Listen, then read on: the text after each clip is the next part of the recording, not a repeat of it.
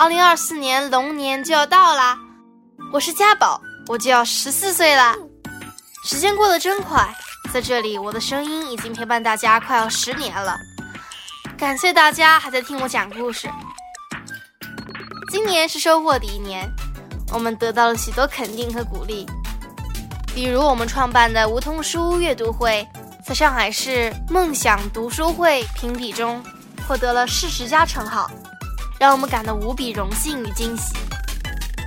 在此祝大家龙年龙行达达，前程朗朗，生活夜夜，学习棒棒，收获多多，祝福满满。今天的祝福就到这里啦，我们龙年再见，希望大家能遇到更好的自己。